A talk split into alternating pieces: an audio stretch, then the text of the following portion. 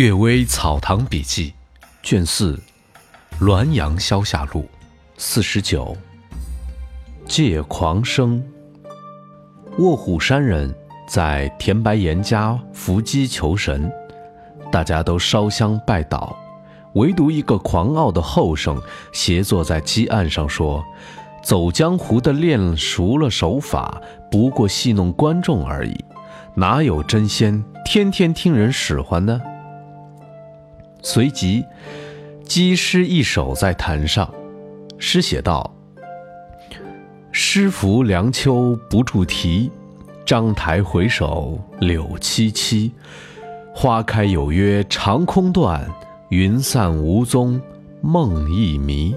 小吏偷弹今区虚，半酣笑劝欲东西。琵琶还似当年否？”未问浔阳孤客妻。狂生看后大惊，禁不住屈膝下拜。原来这首诗是他几天前偷偷的寄给过去的妓女，没有留存底稿。卧虎山人又下判词道：“这首诗幸亏没有寄到，寄到的话，将又出第二个风流公子步飞烟了。”这个女子既然已经从良，你这样做就是勾引良家妇女。白居易只是偶然写一首情诗寄托哀思，你却来真格的。风流佳话太多是地狱的根源。昨天偶然看见阴官记录急册，所以我抄了下来。孽海无边，回头是岸，山人多嘴舌，实是出于一番苦心。先生就不要怪我多嘴吧。狂生呆立鸡案旁，面无人色。后来过了一年多就死了。我见过的伏击者只有这位，不谈吉凶祸福，而喜劝人改错，几乎是灵鬼中耿直之正人君子吧。先父姚安公一直讨厌乱祭祀，唯有遇到这种神仙，则一定恭敬地作揖，说：像这样的端方严正。就是鬼也应当尊重。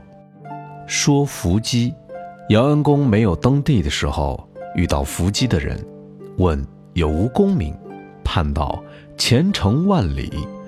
又问登第当在哪一年，判道登第却需要等候一万年。姚安公以为是说，或者应当从别的途径出身。等到癸巳年，皇上寿诞。开恩科登第，方才领悟万年的说法。后来官居云南姚安府知府，请求回家奉养父母而归，就没有再出仕，连前程万里的说法也应验了。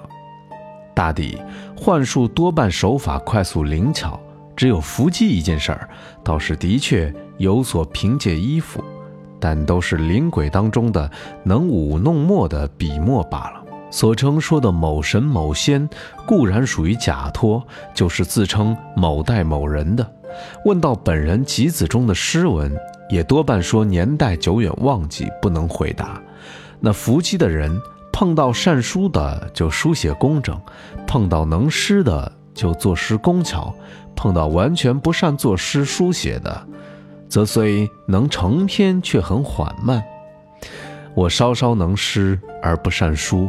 堂兄坦居善书而不能诗，我伏击时则作诗敏捷而书写潦草；坦居伏击时则书写清楚而诗意浅近粗率。